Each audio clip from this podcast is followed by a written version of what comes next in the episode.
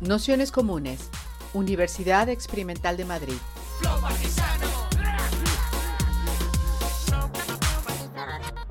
Toda la información en nuestro canal de Telegram Nociones Comunes o en nuestra web traficantes.net barra formación. Pues nada, si os parece, vamos a ir empezando. Daros la bienvenida a todas, a todos, a todos a esta quinta sesión del curso El fetiche de la maternidad. Para esta quinta sesión contamos con Mechi Bojino, que es compañera investigadora y em, bueno, pensadora feminista y que trabaja o, realiza sus investigaciones a partir de la intersección entre el género y la, maternidad.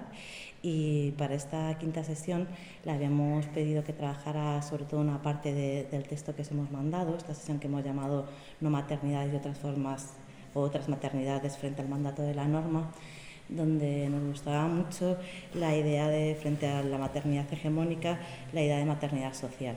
Intentar un poco abrir mucho más el campo de la maternidad, de las maternidades posibles, y frente a esa idea igual hegemónica que pueda haber de las no maternidades u otras formas de generación de vínculo, de egoísta o desesperada, pues ser capaz de, repensar ese, ese desafío desde, pues desde aprendizaje que se hace desde otros feminismos y otros lugares que permitan un lugar empoderante y comprender también la maternidad desde una perspectiva mucho más, mucho más amplia. Entonces haremos como otras veces eh, una presentación como unos 45 minutos y el resto de discusión y debate y, y nada, y agradecerle mucho el que se haya venido aquí a estar con nosotras. que los dejamos con ella. Bueno, es que ricasco. Es que ricasco, muchas gracias Modena por la presentación, la invitación, también a Nociones Comunes, Traficantes de Sueños y a todas las personas que estamos aquí reunidas hoy un viernes a la tarde, ¿no? Entonces a ver si podemos disfrutar de este momento y a ver qué, con qué nos llevamos, a ver si podemos aportar algo en relación a este espacio de encuentro y de discusión, que ahora se está hablando tanto sobre maternidades feministas, pero yo creo que claro, que depende, digamos, del contexto sociocultural que vivimos y depende también de la ideología que, tiene, que tengamos cada una, puede significar muchas cosas, maternidades feministas. Entonces yo creo que dentro del movimiento feminista también hay como muchas tensiones o fricciones en relación a tanto al término conceptual, pero también a las prácticas, ¿no? Bueno, yo empecé esta línea de investigación cuando tenía que defender el trabajo fin de máster en el 2007 eh, pero en ese momento empecé a leer sobre maternidades y bueno, más bibliografía de afuera, tanto de Estados Unidos como de Francia, que vemos que las primeras autoras empiezan en esos contextos a hablar de maternidades. Y me centraba más o veía la maternidad como un mérito social, como un valor, como el reconocimiento social que tienen las mujeres por ser madres pero a su vez en el mercado de trabajo como una remora profesional. Y era un poco esas contradicciones, ¿no? Las mujeres que querían ser madres y cómo se apañaban o conciliaban el deseo de ser madres con el, con el trabajo. Y luego, eh, claro, fueron pasando los años y muchas publicaciones y digamos que en la última década hay una explosión o una gran labor muy intensa tanto de la investigaciones como divulgación de las maternidades que pretende, eh, digamos, desnaturalizar o hay también algunas publicaciones rebiologizar o renaturalizar la maternidad. Y entonces, bueno, yo creo que ahora nos encontramos en estas tensiones en la sociedad contemporánea. Bueno, a partir de 2010, un libro que para mí significó muy importante es eh, Convertirse en Madre de Elizabeth Imas, desde una perspectiva antropológica.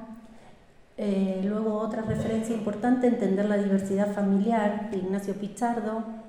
Después, bueno, la ¿Dónde está mi tribu? Carolina del Olmo, Feminismo y Maternidad, una relación incómoda, de Irati Fernández, que también fue trabajo fin de máster y recibió un premio Nemacunde. Y luego, bueno, otras autoras que también han pasado por este curso, como Maternidad Subversiva de María Chopis o Maternidad Queer de Eva Abril y Gracia Trujillo. Además, bueno, asistimos también a la reedición de libros importantes clásicos dentro del feminismo estadounidense, como Nacer de Mujer, de Adrienne Rich, por Traficante de Sueño, en el año 2019, o la primera traducción al castellano del Nudo Materno, que fue publicado por la editorial Las Afueras en 2018. En España, como sabemos, se han producido notables transformaciones en el ámbito de la reproducción. Es un proceso de transición política y demográfica que ha llevado del baby boom de la década de los 70 a un escenario que denominan infertilidad estructural. Esto Diana Marre y Bruna Álvarez, desde la antropología definen, denominan que ahora nos encontramos en un contexto de infertilidad estructural y también, digamos, relacional, que depende también de, otros factores, la fertilidad o la infertilidad, si tenemos relación de pareja, la orientación sexual y también es una cuestión de relevancia política, una cuestión también de, de infertilidad social, ¿no? que tiene que ser, digamos, en ese sentido, tenerla en cuenta para prevenir ciertas cosas, poder legislar y, pero bueno, si nos remontamos durante el franquismo, entre el discurso de la domesticidad y la exaltación de la maternidad subyace la idea que las mujeres no están completas si no son madres. Y estas ideas dan cuenta de la presión, digamos, cultural que se ejerce para convertirnos en madre biológica. Y sabemos que todo el proceso de convertirnos en madre biológica, digamos, los procesos procreativos, es desde el momento de la concepción, luego el tiempo de gestación, el embarazo, toda la cuestión biológica del cuerpo, el parto o el nacimiento,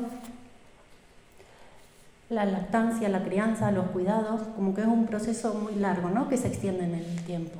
La maternidad y la educación, bueno, sí, sí, que no es simplemente parir la cuestión biológica, que tiene muchas dimensiones, tanto sociales como culturales y muchos significados. Y entonces digamos, la exaltación de la maternidad que había en aquella época durante el franquismo, digamos, es clave para comprender hoy también eh, las ideas o lo que significa la maternidad hegemónica. Yo entiendo la maternidad hegemónica como la maternidad biológica. Pero bueno, con la llegada de la democracia se abrieron en el Estado español nuevos horizontes para la construcción de la autonomía reproductiva y quiero después incidir un poco en este concepto. Para las personas se legalizó la la anticoncepción en el año 78, el divorcio en el 81, se despenalizó el aborto en 1985 y se aprobaron las primeras leyes que regularon tanto la adopción como las técnicas de reproducción asistida en el año 87 y 88. Después estas normativas fueron, digamos, cambiando y se fueron reactualizando. Pero bueno, mi intervención, eh, digamos, parte de este contexto sociopolítico y la voy a estructurar en tres en tres ejes. Primero, una breve, digamos, genealogía feminista de la maternidad hegemónica, luego el surgimiento de otras maternidades que cuestionan, que desafían, que ponen en cuestión esta maternidad hegemónica y la irrupción de no maternidades. Y mi escenario de análisis es este.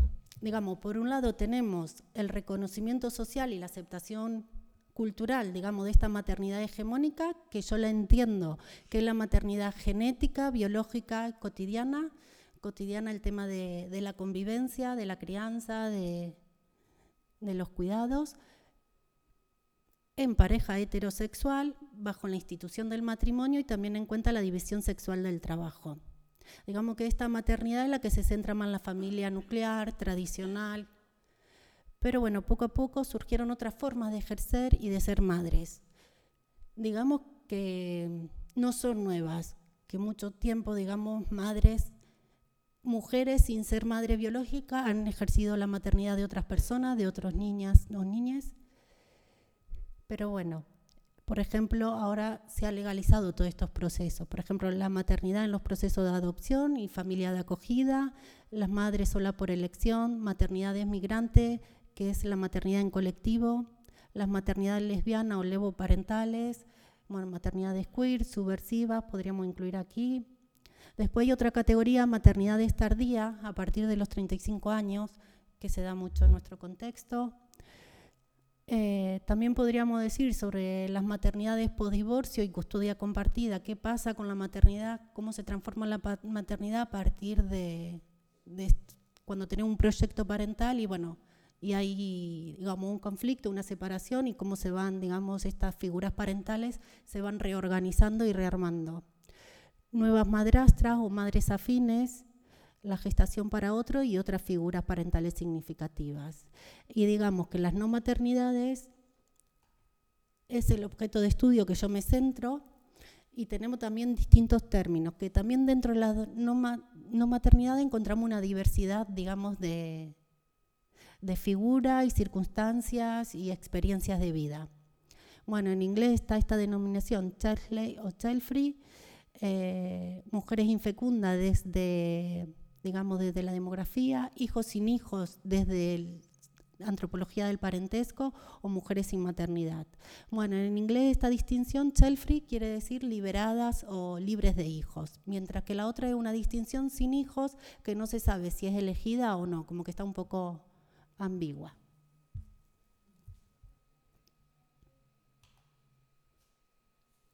Entonces, para hacer esta breve genealogía feminista de maternidades, empezamos con Simone de Beauvoir, eh, con el segundo sexo, en 1949, que ella plantea, cuestiona el tema de la maternidad como destino biológico, como vocación natural y como deber social.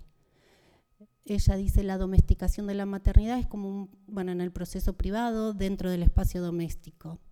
Y plantea una paradoja, una paradoja criminal. Dice, al final a muchas mujeres se les niega la educación, la cultura, el poder, mientras que se nos ponen criaturas en nuestras manos. Entonces vemos esa paradoja, esa, que de ciertos espacios están negados y otros no.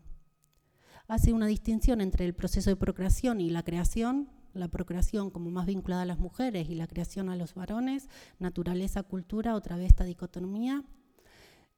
Y en su obra como que las mujeres se convierten en la alteridad, en la otra, mientras que el hombre es la figura principal, hegemónica. Luego en el año 70, con la dialéctica del sexo, Firestone, bueno, yo creo que, en este sentido eh, ella hace una distinción, retoma no la teoría marxista y como que hace una analogía de los conceptos, modo de producción y ella dice modo de reproducción. Y me hizo acordar mucho el título de este curso porque el fetiche de la maternidad se referencia al fetiche de la mercancía y cómo la maternidad muchas veces se convierte en una mercancía, aunque yo considero la maternidad es un proceso, no un producto o un objeto, pero muchas veces también vemos más que se convierte como un producto cultural, ¿no?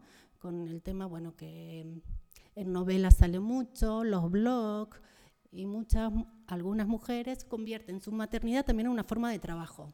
Malas madres o las influencers o entonces, bueno, esta idea del fetiche de la maternidad me parece muy interesante relacionarla con, la maternidad como nuevos productos culturales. Perdona, todavía no terminé. Bueno, en relación a la... Firestone dice que la opresión de las mujeres, las funciones procreadoras y la crianza son procesos de alienación, sigue toda la teoría marxista, la biología no es la causa de la opresión, sino de la interpretación cultural que nosotros hacemos y el valor que le otorgamos a la vida social la biología. Y ella plantea el tema de las tecnologías reproductivas como una forma de liberar a las mujeres de la tiranía de esta biología y reorganizar la crianza con el fin de colectivizar los cuidados. Entonces ella ya propone como el tema de los cuidados, digamos, en comunidad, en redes. Ya viene desde 1970 esta idea, no es que surgen ahora. Y una idea que propone es abolir la maternidad biológica e individualizada. Luego con Adrián Ritz, Nacemos de Mujeres, ya plantea esta distinción entre la maternidad como institución, como experiencia, y la maternidad se erige como un eh, componente clave de la heterosexualidad que exige a las mujeres tanto instinto, generosidad y cuerpos para otros. Plantea el tema del matriarcado que está vinculado a la maternidad con la heterosexualidad. Y ella plantea, también habla un poco de mujeres sin hijo versus madre, qué diferencia hay entre una y otra. Y Adrián Rich lo que propone es recuperar el cuerpo de las mujeres como lugar de conocimiento, poder, placer y agencia. Luego si pasamos a Nancy Chodorov en el año 78 con la reproducción de la maternidad, el ejercicio de la maternidad, ella plantea la relación que existe entre eh, madres e hijas y dice que en esta relación es la génesis del deseo de la maternidad, que las mujeres en cuanto madre producimos hijas con capacidad y deseos de ejercer la maternidad que cíclicamente se, va, se reproduce en las mujeres. Pero bueno, en mi investigación yo me di cuenta que muchas veces esta relación madre-hijas se transmite el deseo de maternidad, pero otra vez el no deseo. Yo sufrí tanto, yo estuve tan confinada, tan, que para ti mejor otra vida y otra vida sin hijos, sin descendencia, sin hijas. Bueno, y ella plantea el tema del, del maternaje, que es un proceso de conflicto, tensiones que ahondan en este sistema de sexo-género.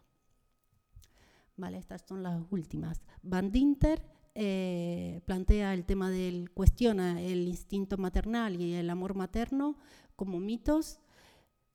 Lo que pone en evidencia el desinterés materno, que hay muchas mujeres que no están interesadas por la maternidad, que tampoco quieren criar o daban sus hijos a nodrizas para cuidar y que el amor de madre es un sentimiento que cambia en cada contexto social y a lo largo del tiempo, que no es natural, ni incondicional, ni inamovible. Después otro libro interesante es de Sharon Hay, Las contradicciones culturales de la maternidad, que ella es la que plantea esta categoría de maternidad intensiva. Y esta categoría hace referencia que está centrada en la criatura, que está guiada por expertos, tanto la biomedicina como la psicología nos dicen cómo tenemos que ser buenas madres, es muy absorbente emocionalmente y requiere mucha inversión, tanto de tiempo, ahora no tenemos tiempo para maternar, y recursos económicos.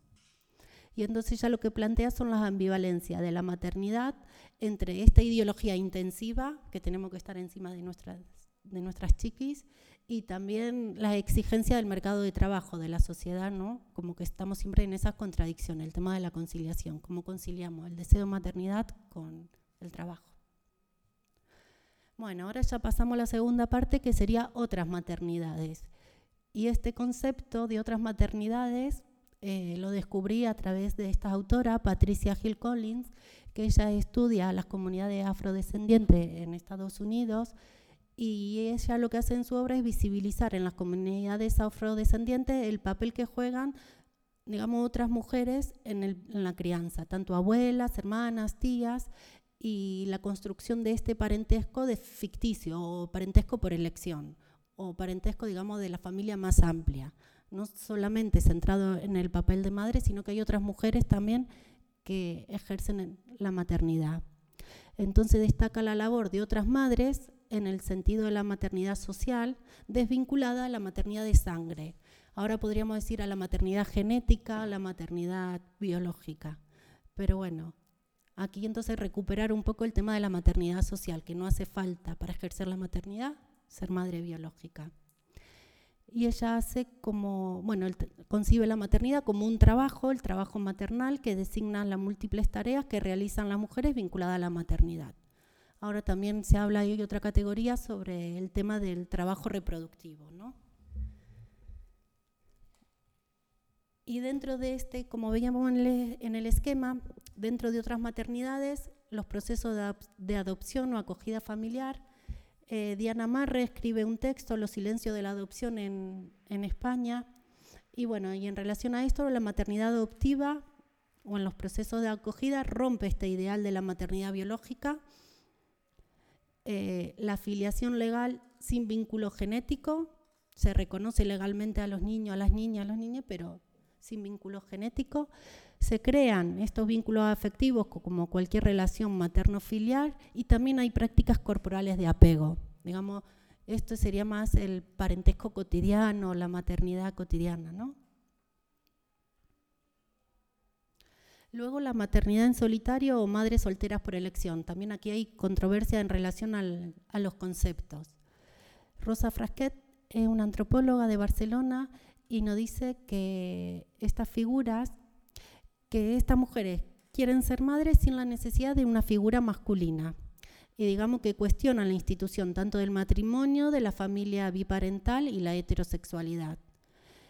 Y estas mujeres se definen como un proyecto de autonomía, un proyecto autónomo y que no necesariamente lo viven en soledad, como que también cuentan con otras personas, amigas o familia más extensa para llevar a cabo este proyecto de la maternidad, se dice en solitario o por elección, pero que no lo viven en soledad. Después otra maternidad que yo creo que está mucho más invisible, a lo mejor aquí en Madrid, yo creo que en el metro y así se puede ver más, serían las maternidades migrantes o la maternidad en colectivo. Ana Lucía Hernández Cordero también es antropóloga y trabaja esta categoría, maternidades migrantes. Y dice que esta maternidad cuestiona la figura fija de la madre porque son madres migrantes que tienen relación cotidianamente con sus hijos, con sus hijas, a través de las nuevas tecnologías, pero claro, el grupo de convivencia, digamos que está reside en otro, en otro país.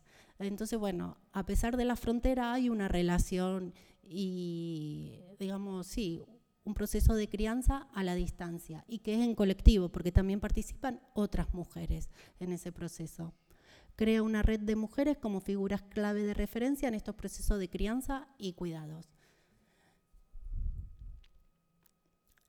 Luego el tema de las maternidades tardías. Elena Hernández Gorrochano eh, sacó un texto en 2016 y estudia estas maternidades a partir de los 35 años.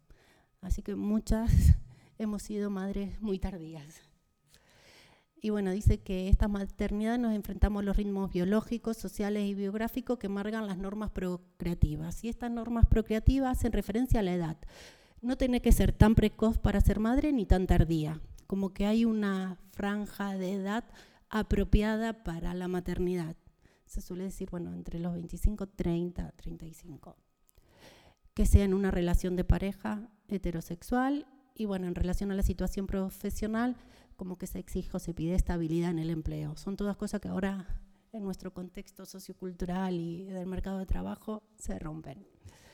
Y ahí eh, Beatriz San Román es otra eh, autora de, Barcelona, es psicóloga ella, y ella considera que las mujeres en España eh, la espera de la maternidad es como una elección, como que primero intentamos tener nuestros proyectos personales o digamos, pero esperamos eh, ese momento y elegimos ese momento para ser madre. Lo que pasa que muchas veces, claro, se retrasa tanto que las condiciones materiales no lo permiten, que se encuentran o se enfrentan al shock de la infertilidad.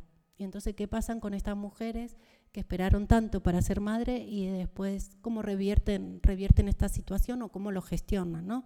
Aquí ya nos vemos un poco en el tema de la maternidad imposible, como que se buscan distintas alternativas para ser madre, pero ni la biológica, ni las técnicas de reproducción, ni los procesos de adopción a veces son truncados. Y entonces, ¿cómo se transforma ese deseo de maternidad eh, en una identidad, redefinir la identidad y cómo se vive la no maternidad.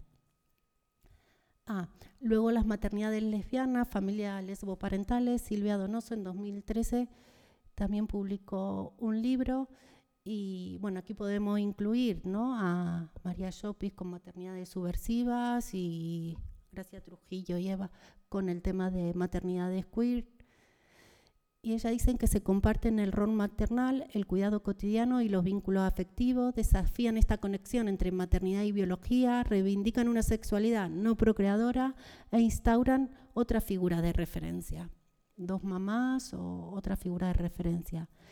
Son maternidades que cuestionan la heteronormatividad y la monogamia. Vale, la gestación para otros. Eh, María Eugenia Olavarría es mexicana y estudia cómo son estos procesos de gestación para otras personas. Y dice que, esta maternidad permite distinguir tres o más figuras en el proceso de trabajo reproductivo. Aquí ya aparece la maternidad también como un proceso de trabajo reproductivo.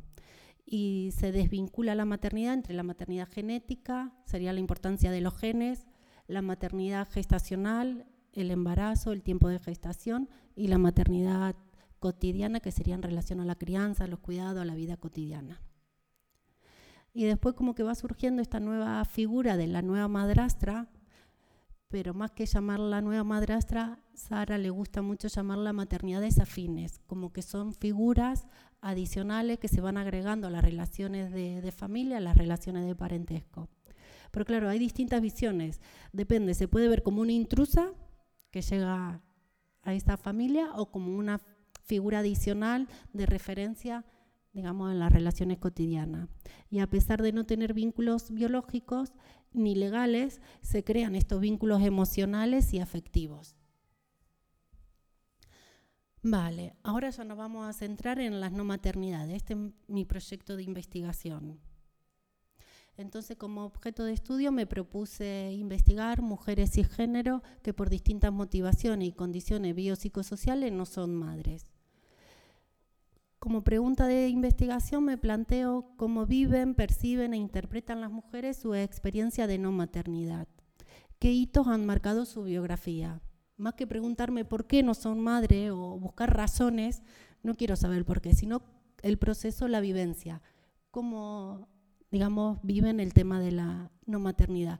Si es maternidad por elección o si es maternidad, digamos, la maternidad imposible. El trabajo de campo etnográfico lo realicé entre 2013 y 2018, 35 entrevistas cara a cara ante la pandemia y al final, bueno, a través del método de bola de nieve, empecé con una amiga en Pamplona, luego también a través de las redes sociales, ya ves que hay mujeres que se reivindican, que reivindican la no maternidad, entonces en Bilbao, Madrid y Barcelona.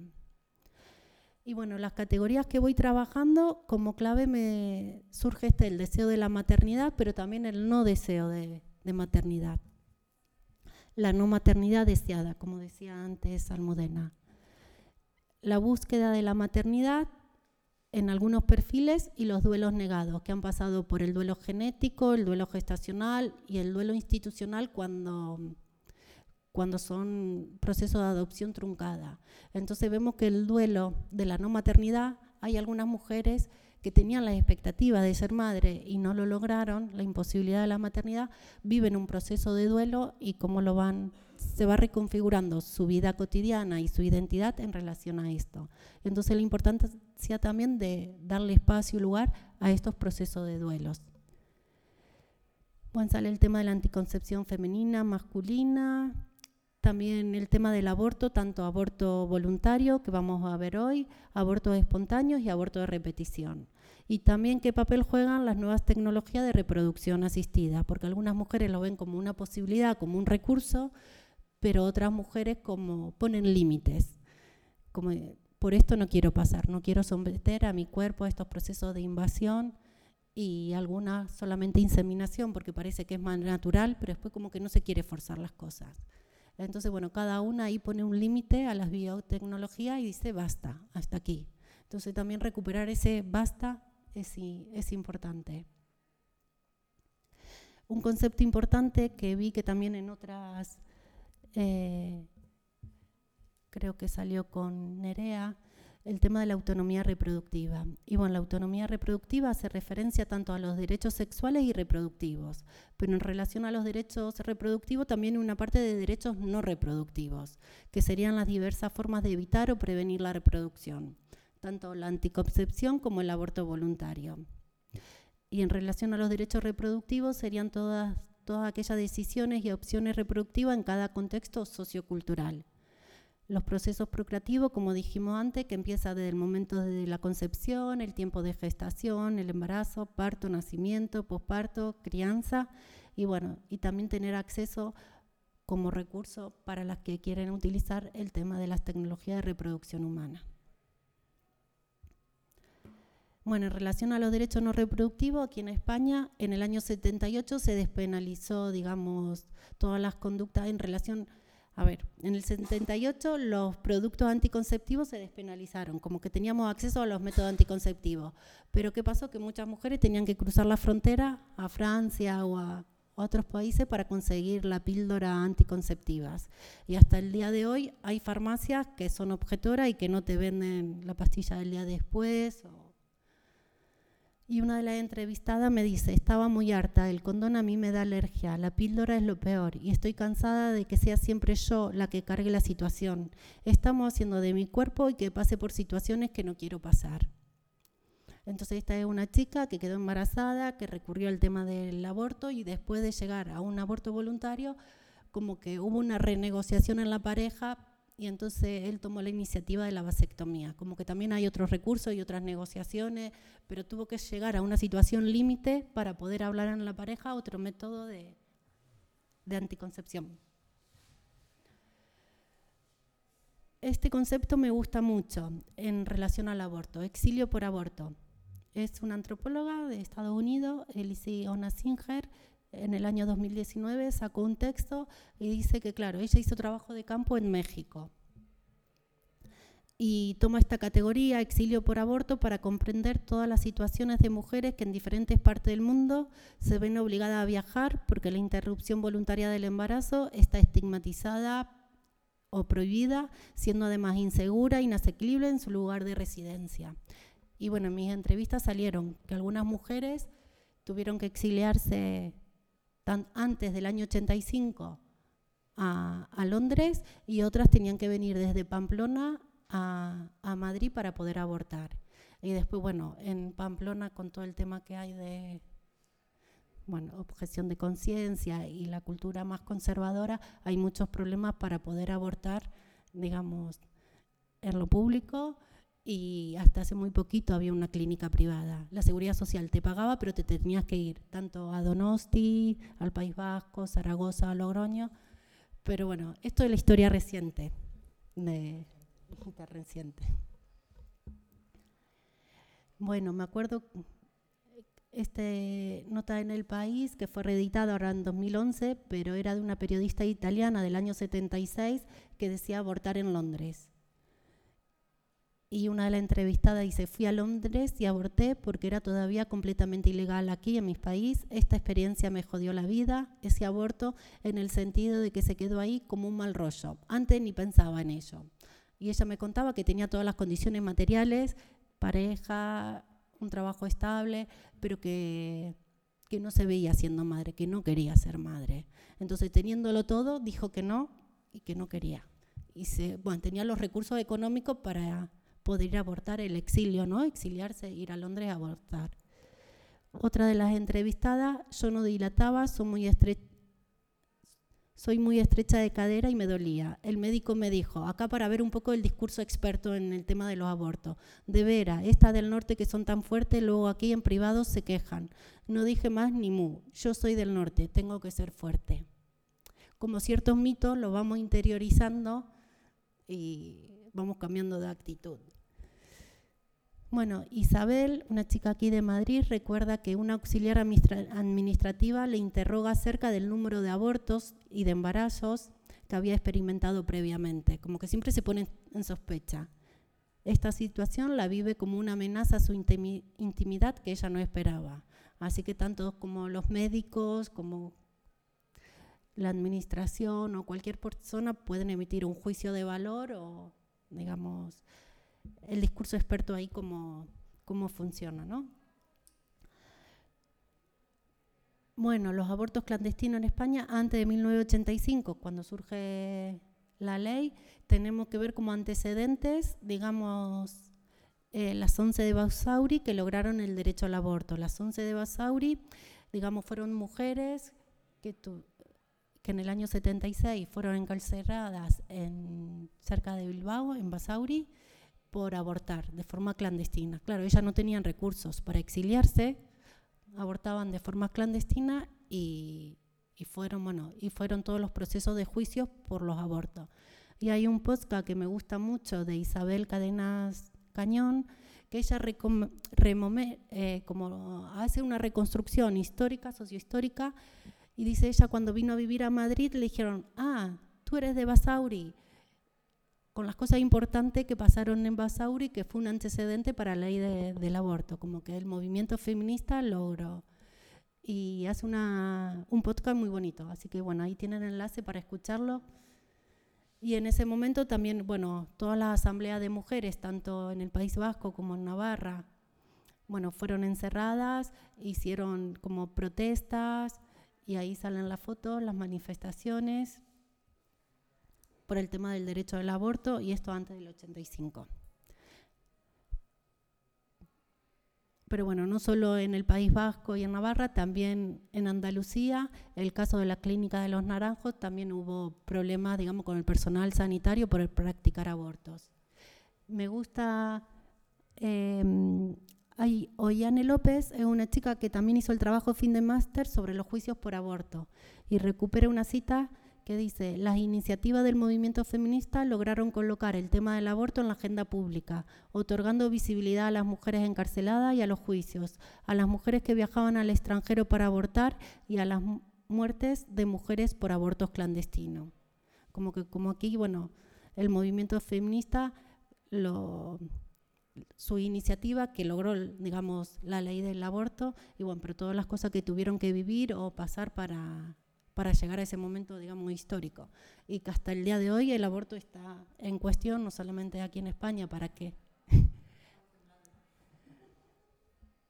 para que lo podamos ejercer en las clínicas, en la sanidad pública sino bueno, en, en Estados Unidos, ¿no? En junio fue también derogado y en muchos estados. Entonces, bueno, como que siempre está ahí en tensión el tema de, del aborto, de no perder derechos.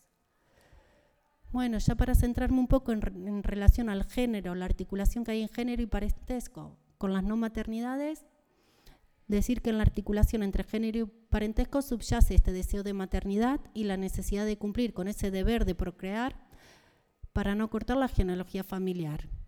Entonces vemos que el deseo de maternidad, eh, Elizabeth Ima hace como una reinterpretación de Silvia Taber, del libro creo que se llamaba Mujeres y Tecnologías, y ella lo ve que el deseo de maternidad es algo difuso, variable en el tiempo y vinculado a imaginarios sociales. Y otra cosa, el deseo de hijo, concretar, digamos, ese deseo en algo más materializar ese deseo. Y por ejemplo, en una de las entrevistas, una de las chicas me decía que ella sentía como que tenía un sentimiento de deuda, de deuda con su madre, con su familia, por no querer ser madre. Ella no quería ser madre, lo tenía muy claro, pero hasta que no habló con la madre y le confesó que no quería ser madre, entonces este sentimiento de deuda en las relaciones de parentesco como que parece que le debemos algo, ¿no? En relación a este deber de procrear, que es, claro, como veíamos, es un doble mandato. Yo veo el mandato, eh, mandato de género en relación a la construcción sociocultural del deseo de maternidad, pero también el mandato de parentesco. Es un deber la procreación para dar continuidad a nuestro lazo de parentesco y a nuestra familia. Entonces, este deber de procrear se traduce en una fuerte presión cultural hacia las mujeres y conlleva un discurso sobre la responsabilidad de la esterilidad femenina, que se considera la desgracia biológica suprema. Como que parece que la esterilidad es solo femenina y bueno, y parece que el esperma por definición siempre fue fértil, dice Eriter. Pero bueno, ya en esto hemos avanzado y sabemos que digamos, la infertilidad no es solo femenina, sino también hay muchos problemas de infertilidad masculina.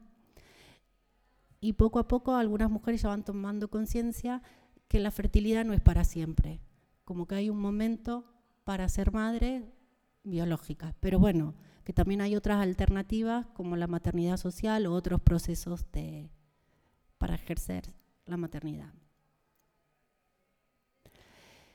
En relación a las no madres, todavía en espacios sociales de encuentro e interacción generan cierta sospecha e incomodidad social que se expresan en distintas representaciones de mujeres incompletas, potencialmente peligrosas y siempre bajo la sospecha de alguna anomalía. Como que, ¿Cómo? Y por no estar dentro de una estructura. Y por no estar dentro de y no estás dentro de una familia nuclear, dentro de un contexto esperable. ¿Qué se espera? Una familia heterosexual, ¿no? Como que son más peligrosas las mujeres, que no estamos emparejadas con una figura más masculina, ¿no? Yo creo que ahí, en ese sentido, pero bueno, puede haber muchas interpretaciones tampoco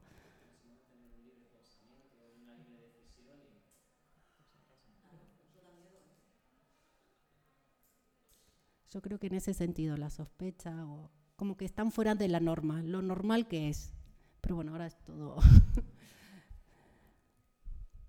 bueno, casi todas las mujeres que entrevisté, las informantes, tienen alguna persona de referencia, sin hijos, sin hijas. Digamos que las relaciones de parentesco siempre sale. Pero siempre las connotaciones son la, la tía solterona, la tía no sé qué, y en cambio de, de los hombres son connotaciones más positivas. Algunas de estas mujeres han ejercido funciones parentales sin ser madre biológica, muchas veces dicen delegada, impuesta, obligada, o ser madre de mi madre, he ejercido la maternidad de mi madre. Bueno, en esta relación ¿no? de tensión que hay entre madres e hijas. Y luego también el deseo de maternidad o el no deseo de maternidad se transmite entre madres e hijas, como vimos antes. Y también surge que algunas madres quieren ser abuelas, pero las hijas no quieren ser madres. Ya ir, para ir cerrando a modo de conclusión, en los relatos biográficos de estas mujeres hemos explorado las transformaciones de las prácticas del aborto desde el exilio a la demanda subjetiva, digamos, cuando pueden ejercer desde la autonomía del aborto aquí, pero bueno, vemos que tiene sus limitaciones también, no es que sus experiencias ilustran un proceso de cambio tanto político, legislativo y moral en España que se ha visto transitar al aborto de la despenalización a la garantía de acceso como derecho sanitario, Ahora la lucha es por el derecho sanitario en la pública, ¿no? Y se percibe la hegemonía del discurso biomédico sobre las decisiones que afectan al cuerpo de las mujeres. Y ahora, bueno, podemos seguir continuando dialogando en relación un poco a estas no maternidades, no sé, las connotaciones sociales, las metáforas, siempre desde una perspectiva más negativa, ¿no?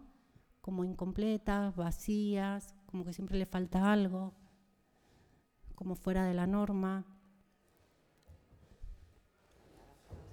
Así que bueno, lo dejamos aquí.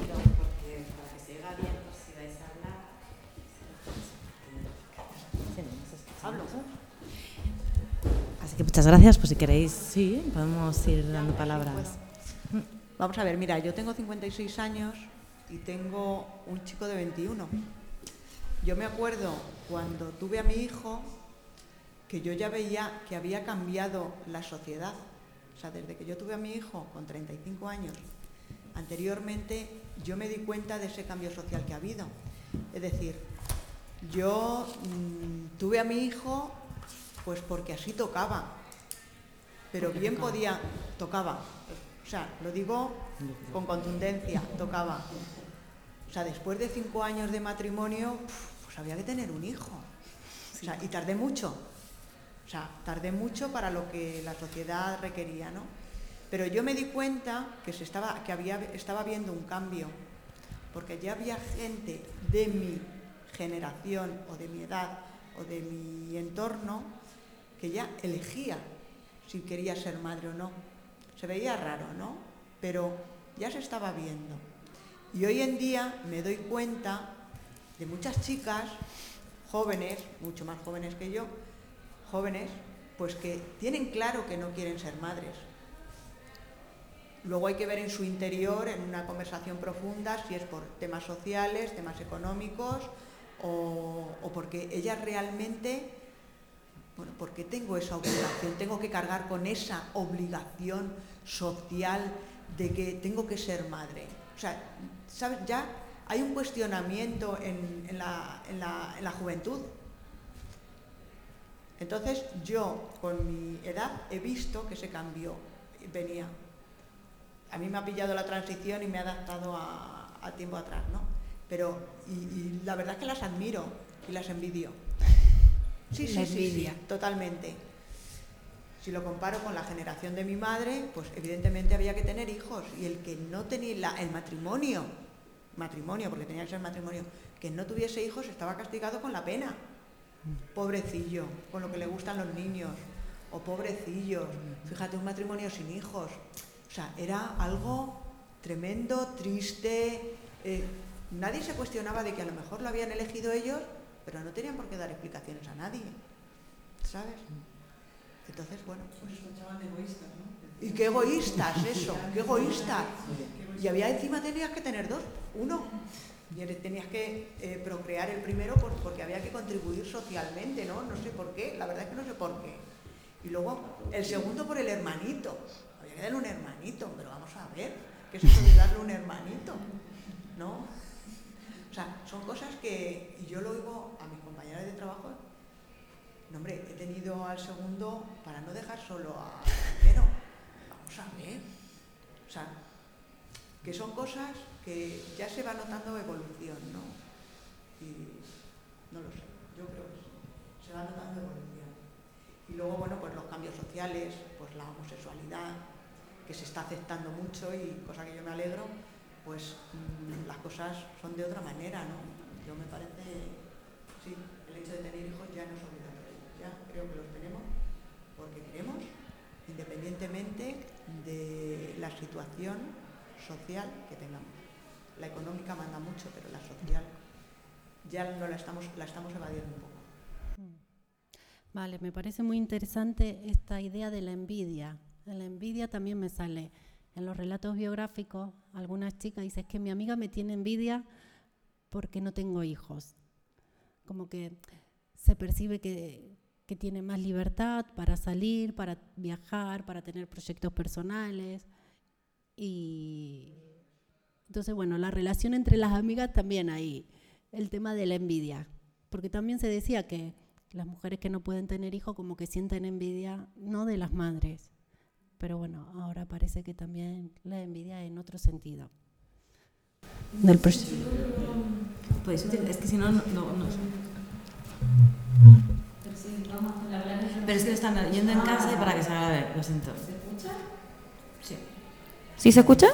Sí, sí, sí, se, oye que está entrando. O sea, en ese sentido, em, yo siento que, por ejemplo, yo tengo 31 años, tengo mi pareja hombre hace 5 años y no tenemos planes de ser ni madre ni padre, cada uno por sí solo ni juntos.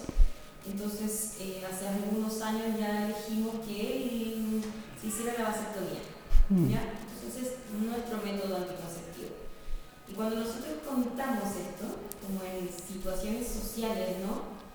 Eh, se levanta todo esto, todo esto que tú decías, que es como, eh, pero en serio, mucha gente, la primera pregunta que hace es, ah, pero es reversible. Claro. Es como, esto es una decisión así nomás que ustedes tomaron porque son jóvenes y en realidad eh, es reversible, entonces más adelante igual vas a... Es como a ver, no, eh, él está muy en, esa decisión, es una decisión que él tomó, que, que tomamos considerando muchas cosas. Eh, y también pienso mucho en eso que, que, dices tú, tengo amigas que ya son madres, tengo hermanas que ya son madres y me dicen, pucha, qué, qué, rico lo que, por lo que estás pasando, qué bueno que puedas viajar, qué bueno que puedas salir cuando quieras, que puedas despertar en el horario que quieras pero esa envidia en hmm. realidad también se traduce en un sentimiento de culpa. Claro, yo muchas veces, ¿quién la recibe, no? Yo muchas veces me he sentido culpable después de una conversación así con alguien que sí es madre y que tiene un niño de tres años que se levanta todos los días a las cinco de la mañana, ¿no? Como toda esa vida que es mm, un poco caótica, me imagino, porque así hmm. lo narran. Eh, y me siento culpable.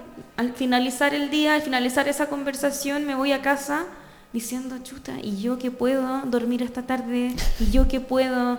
Entonces, sí, que también no es, no es gratis, no, no, a ver, no sé si estamos en la mejor posición también quienes no queremos ser madres, sino que también recibimos todo eso, recibimos el, ay, pucha, qué bueno, cuando en realidad no sé, se recibe mucho discurso innecesario, se recibe mucha crítica camuflada de camuflada de te felicito por tu decisión, ¿no? Pero en realidad es una crítica. Mm, yo lo siento así, lo he visto y lo he vivido, nada, eso. Vale, entonces el tema de la aceptación esta cultural, el reconocimiento social, como que todavía, bueno, reconocimiento social no tienen las no madres. El reconocimiento lo tienen las madres. Y bueno, y dentro de esa jerarquía veíamos que la maternidad, digamos, hegemónica tiene mayor reconocimiento social que otras maternidades y la no madre no. Pero sí, el tema de, de, la aceptación cultural, como que hay un proceso de cambio, pero todavía como que no logran tener esa legitimidad, como diciendo, bueno, es otra forma de vivir, es otro estilo de vida, es... No, bueno, comentado la compañera, yo soy 20 años más mayor que ella, eh, yo no tengo hijos, eh, aborté en su momento y por decisión libre, aunque digamos que podría, no por un tema económico, sino... Y yo he sentido, bueno, y es que sigo sintiendo y a mí misma me, choca, o sea, me llama la atención que, yo qué sé, pues que teniendo una mente, o bueno, o leyendo o formándome en diferentes, ¿no? Tema más feminista, con Sí. de pensamiento, al final lo que me es que mis sentimientos sigue siendo, o sea, que bueno, evidentemente me lo trabajo y ya no me afecta, no me afecta como me afectaba antes también porque ya se me ha pasado la edad de cuestionarme si voy a tener hijos o no, pero el peso de no has tenido hijos, el peso de eres rara o te pasa, ¿no? O sea, todas estas cosas, ¿no? Que al final vas por ahí, pero que tú, evidentemente, a ti te cuentas tu discurso y tú ahí te mantienes, pero es que tienes que estar constantemente eh, no sé, Justificándote, como- no, voy a decir defendiendo, ¿no? No sé, pero constantemente poniéndote, como ella decía, ¿no? Una pantalla ahí para que no te afecte. O sea, los comentarios, es como que dices. Y de ahí es donde te das cuenta que realmente esto no ha cambiado apenas. O sea, que llevamos 20 años y ya sigues sintiendo lo mismo que, que dices, bueno, esto. No, no, pues, es que hay dos estigmas, el de no. solterona y el de puta, que es Sí. que Sí, o sea, sí. no te los quitas, o sea, ni... Vamos, que están enraizados en nuestra sociedad a unos niveles brutales y muchas veces en nosotras. Sí, incluso eso, ¿no? La sensación de sentirte, mm, no sé cómo llamarlo, o sea, no no decir, o sea, no es inútil la palabra, pero sí Ah. de cara al tema de, no, las bromas, las bromas de mis compañeros, de, bueno, es que he dos hijos para cotizar por ti, ¿sabes? Ese tipo de cosas que dices, que vale, o sea, que es que ni entras, ¿no? Porque, vale, pero ese tipo de comentarios que al final es uno y otro y otro, y a veces con la broma, pero ahí estás, ¿sabes? Aguantando el comentario que dices. y, y es verdad, ¿eh? no- o sea, no te sientes bien, ¿no? Al final es, por mucho que tú tengas claras determinadas cosas, nos pesa mucho esa, pues, esa educación, toda esa educación que llevamos, ¿no? Bueno, educación, arquitectura institucional, o sea que son muchas cosas, no es, tu, no es solo una cosa así como subjetiva que a ti te pasa por no sé qué, sino que es toda una sociedad ordenada para que se produzca y reproduzca así, ¿no? Entonces, claro, cualquier disidencia a eso es castigada en todos los órdenes, en los órdenes económicos, en los órdenes sociales y en los, en los de representación, yo creo. Y además mu- como una versión de la maternidad absolutamente rígida y del compromiso social alucinante, ¿no? O sea, que es ¿no? lo que decía antes como yo, no es que tú no contribuyes. Hola, buenos días. ¿Por qué? ¿Dónde has decidido que mi contribución al mundo y a la sociedad es esto? Y luego lo de, o sea, lo de ir, sí una, pues a una revisión ginecológica, ¿no? Y este- ese comentario que has puesto de alguna eh, persona Informante. que entrevistaste, tal cual. mm, ¿Has tenido algún aborto? Es como que... O sea, que depende también, ¿no? O sea, depende, pero que a veces sí que notas en las consultas también un poco Sí, como falta de empatía, esa- ¿no? Mm, En el discurso. incomodidad. Incomodidad. A veces ya no sabes si eres tú que lo llevas y lo proyectas o es o sale de lo En relación a lo que comentabas, una de las entrevistadas me acuerdo que me dijo, claro, es que la sociedad está estructurada y se espera que las mujeres sean madres. Como que todo está planificado y tenés un lugar. Ese lugar está previsto y se le da lugar. Después, bueno, vemos que tampoco, bueno, políticamente y así, como que vemos que el tema de cuidado y así no se tiene en cuenta y como que no está, digamos, protegido socialmente o, bueno, todos los problemas de conciliación, la crisis de cuidado y todo como está. Pero bueno, yo creo que socialmente y culturalmente se espera que una mujer sea madre. Y entonces, si no lo eres, claro, tenés que desconstruir un montón de cosas y no tenés un lugar, estás al margen. Entonces, en ese sentido, como que, bueno, hay como una mm, ambigüedad, como una tensión, como de no tener un lugar. Y, y ese lugar te lo tenés que construir tú. Digamos, tu biografía y tu identidad a partir de, bueno, de apropiarte de ciertos espacios, de ciertos lugares, desde, desde la no maternidad. Yo creo. Sí, además es como que mm, te- yo también lo que que a mí eso me hace un poco de gracia, pero es como que alguien, o sea, es como que también hay quien te mira como un poco condescendiente, como de, "Ay, pobrecita, con pena.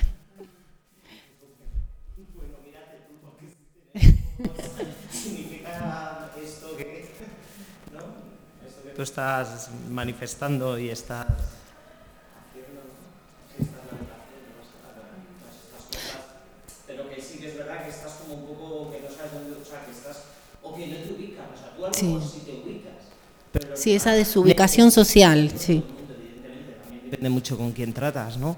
O quién tienes enfrente, pero como que necesitan ubicarte, porque les, des- les distorsionas La desestructura, sí. vuestra Sus cambios. vida, lo que ¿no? consideran. Tienes que estar dentro de un arco y, y no me encajas en ninguna pieza.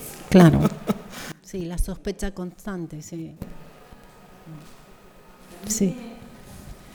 A mí me pasa como desde el otro lado, que es lo que ella también comentaba, ¿no? Como me pasa desde el otro lado en el sentido de que mm, eh, cuando uno dice tengo 31 años, no quiero ser madre y desde que tengo 20 y lo vengo diciendo, en el fondo es como mm, me infantilizan, Claro, ¿no? sí. Como esa siempre está ese argumento de decir, pero eres muy joven todavía, más adelante a lo mejor te lo va a pensar, eh, como si más adelante existiera la decisión final, ¿no? Mm. Y, mm, y eso, es como, al a mí me pasa al contrario, a, a ti como, como, hoy pobrecita, esa condescendencia de decir, mira lo que se está perdiendo, lo que ya se perdió en la vida, en Claro. cambio para mí es como, todavía no sabe lo que está haciendo, ¿no?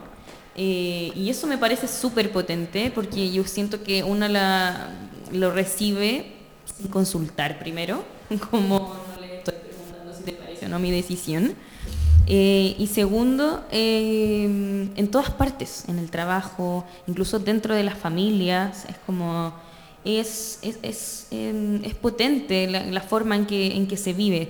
También estaba pensando que llega a ser incluso eh, como en este tema de las categorías, ¿no? Como en un trabajo que uno eh, está obligado a estar todo el tiempo con esas mismas personas porque todos trabajamos ahí. Si la mayoría son mujeres madres, es que de verdad tú quedas fuera de esas conversaciones. Es que es como, es que es como de verdad, y ahí yo veo muy marcadas las categorías, ¿no? Como las mujeres que somos madres que podemos hablar de cosas que es de madres y las que no, porque nunca lo vas a llegar a entender. Es como, a ver, de verdad, de verdad, ¿no? Eh, entonces, claro, esas categorías me parecen súper odiosas y ¿para qué? como para qué esa división, ¿no? Como si el hecho de estar mm, embarazada tuviera un certificado para, ¿no? Como entrar a esas categorías, a esas grandes ligas. Entonces al final eso. Bueno, estoy divagando. Pero eso Todo lo contrario. O sea, yo creo que pasa eso y de hecho pasa mucho también incluso en los procesos de comadre o, o sea, de alomadres en contextos como el nuestro, no digo en todos los contextos, pero que, que igual al final incluso compartiendo crianzas eh, se da un papel central muchas veces a determinadas cuestiones biológicas o no sé qué, como si eso tuviera la verdad de lo que tu, tu hijo siente o la verdad de... ¿no? Y, y que al final yo, para mí eh, vuelve a ser repetir una estructura de dominación.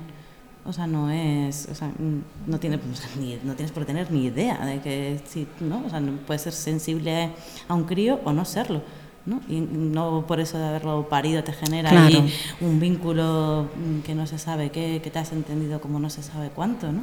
Y en cambio se, ¿no? se mistifica un montón ese tipo de... O sea, obviamente pasar tiempo con las personas nos da para conocerlas, pero Sí, sí. saliendo de, de cuestiones de ese tipo, en cambio ahí generas toda una serie de jerarquías Mm. que se interiorizan como... y que también dificultan mucho el habitar otras maternidades, que yo creo que eso también hace muy dramático determinadas situaciones. ¿no? Porque también es como esas categorías ¿no? de quién está bien, de quién está mal, de, de incluso de lo que sientes. No sé qué sientes, es que es una cosa como si bueno, no sé. ¿no? no sé si vosotras tuvisteis deseo maternal, yo es que no lo tuve, y tampoco sé si lo hubiera reconocido. ¿Sabes? O sea, como que, ¿qué es eso? ¿Sabes? De- ¿no? Hay gente que lo dice, y yo la verdad es que me sorprenden porque es como, no sé, o sea, como que tú vas construyendo en el paso de la vida, en un montón de Claro, que vas cosas. tomando distintas decisiones para... Claro, ¿no? Entonces, como el también que sean caminos muy heteronormados, o sea, como todo el pack completo, yo creo que también eh, establece un montón de límites, o sea, para lo estigmatizado que está determinadas posiciones, vamos, que no... Sí, alguna de las entrevistadas me decía que, claro, que te venden la maternidad como algo tan bonito, entonces que te la estás perdiendo. Y dice, ¿qué cosa tan bonita me estoy perdiendo? Bueno, Además, y luego, ot- ah, y luego es que hay otro concepto que es justo lo contrario, que es el gran, es que no se llama así, le una tesis sobre maternidad, es como eh, la gran mentira, o sea, lo que como que un mogollón de Ah. madres se sienten que las han engañado, ¿no? O sea, como no se ha podido, como, ¿no? Eh, Bueno, madres arrepentidas, como que... pero no, no tanto como en el libro de Madres Arrepentidas, que esto en el fondo como que ese deseo no lo tenías, sino más bien como si hubiera, es que lo llaman, eh, tiene un nombre en inglés, como una especie de complot por el silencio, el, como, la, como una verdad que saben todas, pero que eh, no cuentan, eh, no se sabe muy bien por qué, si es por como mantener eh, esa ficción o para tener ese lugar, porque a mí me pasa eso que también has contado, que muchas veces cuando dicen, no, es que no has sido madre, como, pero con rintintín, ¿no? Como qué suerte, pero en realidad mm, Claro. no es verdad, Eso, ¿no? Como, pero no al re- pero bueno, no sé, como que esto lo, lo hablaba más como, como un secreto, en el sentido en que produce un montón de, de- vamos, desde procesos vitales de, mm, de empeoramiento de tu cuerpo, ¿no? O sea, partes de tu Mm. cuerpo que, que por haber gestado eh, van a Sí, estar en peores condiciones. y demás, ¿no? Como que esas partes físicas se omiten, como, bueno, por supuesto, todo lo demás en términos eh, vamos, de, de imposibilidad. Entonces, como mucha, mucha narrativa de eso, que lo llama como el, el- como el gran secreto, ¿no? Ahora Claro. el nombre exacto porque es como... Sí, sí.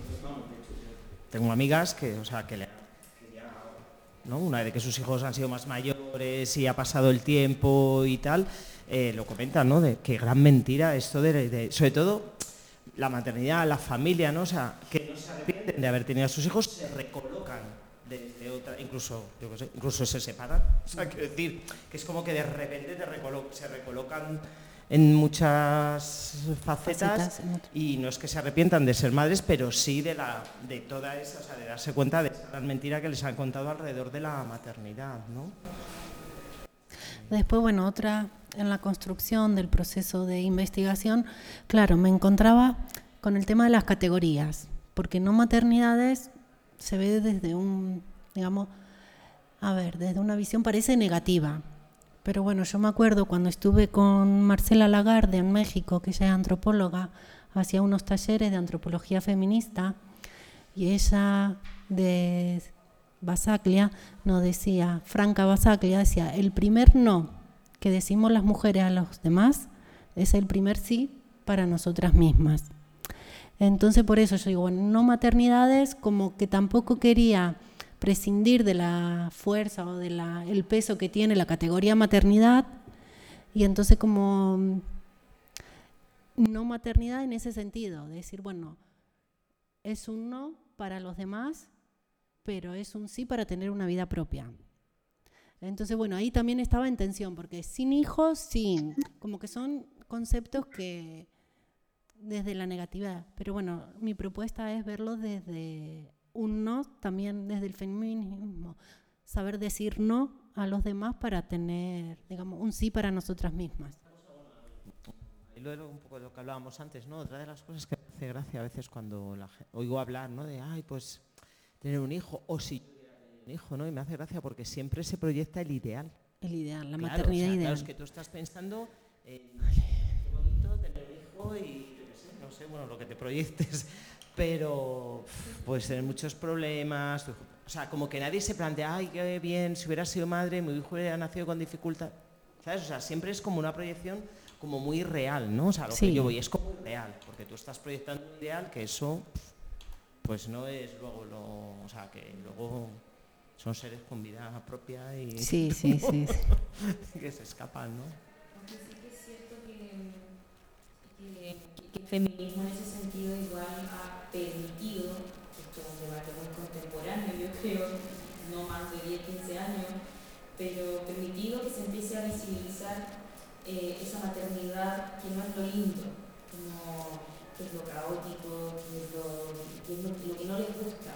Entonces, que haya empezado a salir investigación, literatura, literatura, que tiene que ver con eso precisamente, con los costes de la maternidad, con lo feo de la maternidad, por así decirlo, es sumamente contemporáneo. O sea, yo creo que no, hasta hace mucho. Eh, pero sigue siendo muy hegemónico el discurso de este bonito, bonito de cómo ser mejor, cada vez mejor, y por eso el coaching también vende tanto, ¿no? Como el coaching de maternaje, como en redes sociales, en libros, de autoayuda, un montón de cosas para siempre ser la madre más ideal todavía. Eh, bueno, sigue siendo hegemónico, pese a los avances también del feminismo que yo creo que, que ha permitido esta otra parte. El otro día, iba, o sea, también yo creo que hay una campaña o sea, dirigida, o sea, no es fortuito, evidentemente, dirigida de querer volver a potenciar la maternidad. Y es que el otro día iba en el autobús y había de esos anuncios que salen, ¿no? Los autobuses, y era un anuncio sobre eh, las maravillosas ventajas y, que tenía eh, la lactancia. Y, y todo durante un rato los autobuses de la comunidad mm, dando información de lo ventajoso de la lactancia, de la relación del vínculo madre-hijo. O sea, me pareció tan, pues eso, mm, aleccionador. O sea, no me pareció algo, no sé. O sea, me dio hasta como, no escalofrío, pero sí como repulsión. No, no, no tan exagerado, pero algo así como decir, vaya rollo nos están vendiendo. O sea, aquí están lanzando campañas de...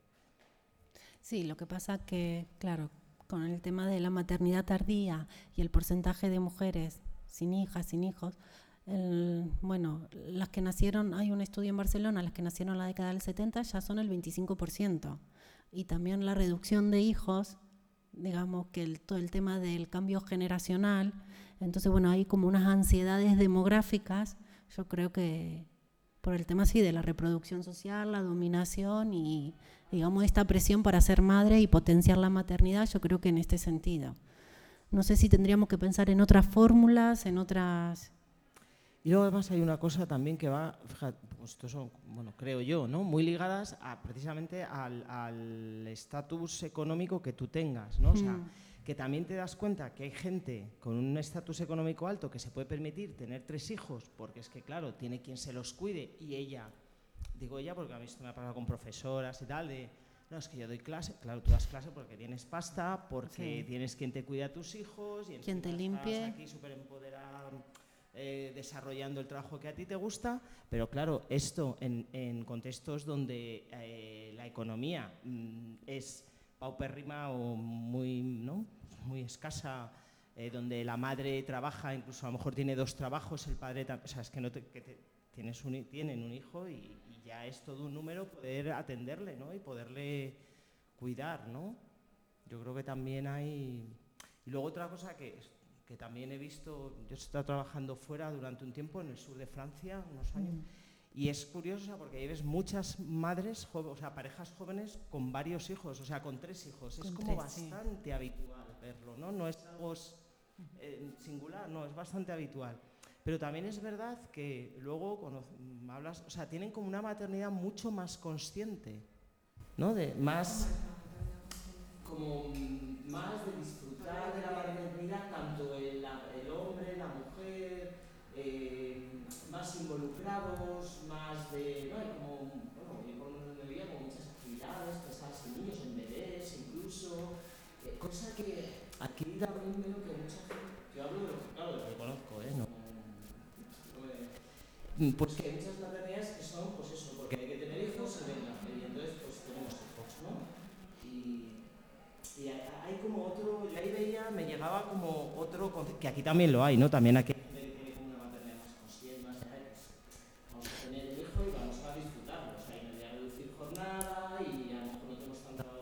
pero quiero funcionar, quiero disfrutar de esta etapa y no sé. Bueno, estas son cosas que a mí me han llegado. Yo al hilo de, al hilo de esto que dices y teniendo en cuenta lo que ha salido de las materias días sí que he observado un poco en, en mi círculo mujeres que mm, han ido retrasando la maternidad y cuando llegan a los 40, como de repente, que hacerlo ya, que las 40 es una barrera flipante. Y, y de repente no tenían pareja, de repente te has enterado, tengo un hijo mm, con fulanito, pero ¿quién es? No sé, como con una prisa brutal, ¿no? Y a mí me asusta un poco eso, porque es eso, ¿no? Un poquito la, la, esa presión social de, y, de ese, lo que llaman reloj biológico, ¿no? pero Mm. verdad que, que al final, pues bueno, lo dejo tanto que al final tengo que hacerlo, tengo que darme prisa y ya de cualquier manera, que a lo mejor no es así, pero tal como desde fuera, me asusta un poquito esa prisa, esa que se me pasa el tren, que se me va largo, que se me pasa largo, todos esos temas que con las muchas mujeres pues le dan vueltas al final, pues esto, bueno, va, pues ya, venga, rápido, porque no sé,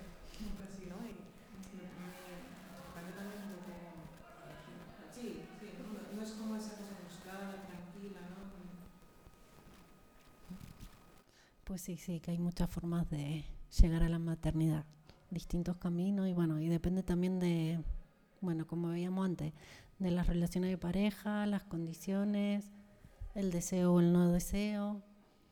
Sí, y después, bueno, otro tema que sale también, el tema de, de la conciliación. Parece que las mujeres sin hijos, sin hijas, no tienen derecho a la conciliación, como que son las madres las que tienen constantemente que estar conciliando. Entonces, bueno, ¿dónde está la conciliación de- del tiempo propio? De, más que todo en las relaciones de trabajo. A nivel laboral, como que siempre está, esta que no tiene hijos, entonces como que hay otras prioridades y bueno, He trabajado en lugares donde los periodos de vacaciones primero prioridad a ellos, y las que no tenemos, último. O sea, al final me quedan las semanas que, puedo tomar porque. Claro, ese reparto independientemente si tenga o no tenga hijos, yo creo que se tendrían que dar a lo, a lo largo del año, ¿no? Que no sea un condicionante. Sí, yo- lo que os decía se llama Conspiración del Silencio. O sea, y vamos, ahí tratan varios libros desde el 99, o sea, que es una cosa tematizada, Conspiración del Silencio, de, Su- de Susan Mahaushart, bueno, no sé, y Harriet Goldman Leonard. O sea, como dos de las autoras, pero que hay más, que se llama eso, una, una, una cultura de conspiración del silencio en torno a todo este tipo de, como de no contar eh, vamos, lo, que está, lo, lo que es la práctica del, de, de las instituciones de- del maternal. Y luego hay otra cosa que también, bueno, no sé, que, que igual no es el campo, pero como lo has dicho, que también tiene que ver con el tema del duelo. Que a mí es Ah. una cosa que también me parece como otro de los super silencios. ¿no? O sea que, y eso también ha sido de las cosas como que he ido descubriendo con el paso del tiempo, que existían un montón de duelos que nadie reconocía que existían, eh, ¿no? como bueno, que las contado también en tus entrevistas, ¿no? como que tú puedes ser muy consciente de querer abortar y aún así tener un duelo porque eso Sí. está pasando, eh, pues eh, parir un crío muerto y si ha nacido ya se entiende, pero si es un aborto parece que eso bueno, da lo mismo, eh, ¿no? O sea, como que... Sí, el duelo institucional también, cuando Bueno, tenés como- expectativa de adoptar o los como que se procesos. juzga mucho que el, digamos el vincularlo al deseo, o sea, si tú quieres, como que si ya abortas ya puedes sufrir lo que te da la gana, o sea, como ya no importa tu deseo, ya no importa lo que has pasado, ya no importa el que, que aún así haya un duelo, porque esos sentimientos como que no entran, como ha sido tu decisión, ya eso ya no entra, ¿no? Como que hay otro castigo como eh, sobre, sobre esa situación, ¿no? Como, o lo naci- ¿no? Como, bueno, ese, como ese tipo de prácticas que a mí también me han sorprendido, vamos, que no Sí, que incluso mu- muchas veces de no reconocerla a nosotras mismas. ¿no? sí. Hay una autora argentina que escribió Todo mal cigüeña, como que está enfadada con la cigüeña que no llegaba de París. Y bueno, y habla un poco de este proceso del tema de, de la infertilidad, todo el tema de la invasión de las técnicas de reproducción y después, bueno, sí, la vivencia del duelo, porque al final como que se rompen tus expectativas y tu vida cotidiana como que cambia completamente, pero dice, bueno, después de haber pasado el duelo como que se puede ser feliz sin tener Claro, pero que por ejemplo tiene muchas amigas de no poder hablar de esa fase de- Sí. con sus amigas de no puedo tener hijos. ¿no? O sea, Claro. como- o cosas de ese estilo, que es como... yo qué sé, como si ya fuera, ¿no? Pues bueno, el, el estigma este de nuevo, entonces como que primero ya te cuesta reconocerte o reconocer ese deseo, después te estigmatizan, entonces como que toda esa parte emocional también como desaparece, ¿no? Entonces como, claro, muy difícil también de, como de encontrar otros lugares porque, porque parece que eso no se puede contar, ¿no? O sea que... Sí, también están surgiendo en, bueno, hay como estos grupos de autoayuda, de ayuda mutua. En Barcelona está Gloria Lavay, La vida sin hijos, y aquí en, en Madrid también, Emily de la Llave, Ser mujer y no ser madre. Entonces, bueno, ellas pasaron también por todo este proceso y cómo las mujeres se van encontrando y a través, bueno, estas relaciones de empatía, reciprocidad, digamos, van pasando este momento. Entonces como que no es tanto el discurso, ahora como que vemos el discurso experto que nos decía cómo teníamos que ser buenas madres, pero bueno, también ahora a través de las redes sociales como vamos encontrando otros, e- otros espacios, otros encuentros de que te reconoces en la experiencia de tu compañera, de tu amiga y, y se van estableciendo relaciones de reciprocidad. Y no solo con las madres, sino también las no madres necesitan su tribu. Como que claro, es reivindique, claro, sea, que es reivindicar. Yo también, mi tribu de, de no madres. Y sí, el duelo de la maternidad y de la no maternidad, cómo se va, digamos, a través, bueno, de los abortos espontáneos, aborto de repetición, el aborto institucional, como que al final son varios duelos. Romper esa expectativa que tenía. Esto más en relación a la maternidad imposible, aquellas mujeres que quisieron ser madre y no lo lograron. Pero bueno, yo acá tendría que establecer como una distinción bien entre la maternidad imposible y la no maternidad por elección. Aquellas madres, aquellas mujeres que deciden no ser madre y bueno, también tienen que deconstruir socialmente y luchar por ese espacio y hacerse de su lugar. Bueno, porque yo creo que no es lineal, ¿no? O sea, que Mm. también es los límites que tú quieres, yo qué sé, tú lo has dicho. Bueno, si lo hago aquí ya lo... ¿no? O sea, que, bueno, que hay una relación esta, o sea, que no siempre es, yo no sé, como muy claro, ¿no? Pues que depende de qué condiciones, de qué tipo de lazos establezcas, de qué comunidades tengas alrededor, de que, ¿no? Que, Qué que no- vínculo, digo que no sí. es, o sea, que a lo mejor pues, eh, ¿no? Que, que, que es elección, ¿no? Y que es... eh, Sí, sí, sí, sí. ¿Hasta qué punto pues, sí? es- es ahí, pero El lo que tema de- importa es como ser capaz de sanar y, y que sean empoderantes las relaciones que tienes, o sea, como reconstruir, digamos, entre nosotras esos lugares y que no sean, eh, digamos, que nosotras mismas no ejerzamos esos mm, ejercicios de dominación al final con otras Sí. compañeras, con, ¿no? como que pongamos esos límites y no seamos capaces de, de compartir esas expectativas, de imaginar otras relaciones posibles, de construir esos lazos. O sea, yo creo que hay también un trabajo del feminismo, de los grupos en Sí. general, no solo de tus tribus con cada una, sino de nosotras como un movimiento de encontrar otros lugares para la reproducción social. Y, y eso es repensar al final la sociedad. O sea, como que yo le... ¿no? Y qué y qué Sí. pasa por, por, por maternar, a mi modo de ver, de muchas maneras. Sí, Porque si sí. tú tienes una relación de maternaje con la vida, que puedes no haber parido y tener esa Sí, relación, sí. obviamente, de maternaje con la vida, no hay un compromiso social. Porque, ¿no? Uno como... ¿no? Que, que yo creo que esa... Y sí, sí que si pensamos en otras estructuras ¿no? Sí, de sí. relación social. Y después creo que, bueno, que puede existir esta lucha entre madres y no madres, pero más que rivalidad o envidia, yo creo que tenemos muchas más cosas en común que nos unen, tanto el tema de las ambivalencias, tensiones, no sé, como personas, hay muchas más cosas que nos pueden unir que separar por el hecho de tener o no tener hijos, hijas. Entonces, en ese sentido, sí, yo creo que que nada, que poco a poco yo creo ir deconstruyendo, digamos, este modelo social y que, digamos, toda la diversidad de maternidades, otras maternidades y no maternidades tengan lugar y reconocimiento social, no solamente la maternidad hegemónica. Pues nada, con esta nos quedamos. Muchas gracias por haber contado vuestras historias y nos vemos. Ay, mira. Quería comentar una última Pero, cosa. ay, claro. que me hace mucho sentido eso que dices de las tribus, de, de la tribu que mm, de las madres, pero también la necesidad de que las tribus de las no madres, pero que al mismo tiempo, claro, reforcemos las cosas que tenemos en común, que no somos antagónicas. y me, me, queda, me da vuelta mucho una frase que una vez le escuché a una, a una mujer mayor que, que era madre, que me dijo, a mí no me gustan las feministas porque las feministas son todas antimadres. Antimadre. Como las feministas decían, no quieren ni a su propia madre. Y lo encontré fuerte, ¿no? Como, como el feminismo para cierto sector de mujeres que están siendo madres eh, se ve como algo antagónico. Mm. Y eso es preocupante. Entonces creo que sí, me quedo con, con eso que dices tú, ¿no? Como que busquemos los aspectos que tenemos en común y que no es que existan tribus antagónicas. Pues ahora sí, lo dejamos, si os parece. Y la semana que viene, como el miércoles es fiesta, no, aquí en Madrid, Ah, vale. eh, aquí en Madrid es fiesta, eh, pues nos vemos el viernes otra vez con justo con Pablo. Así que nada, muchas gracias a vosotras, muchas gracias a Messi y De nada, muchas gracias a ti.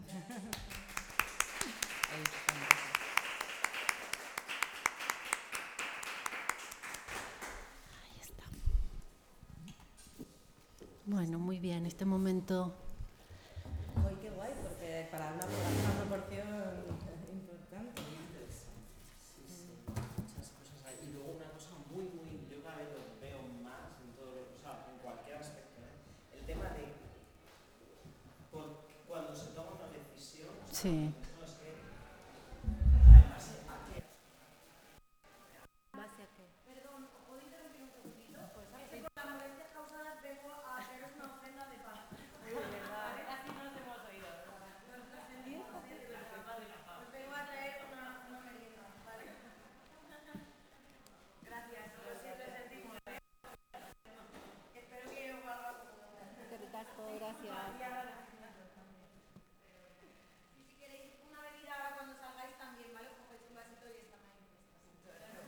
Gracias.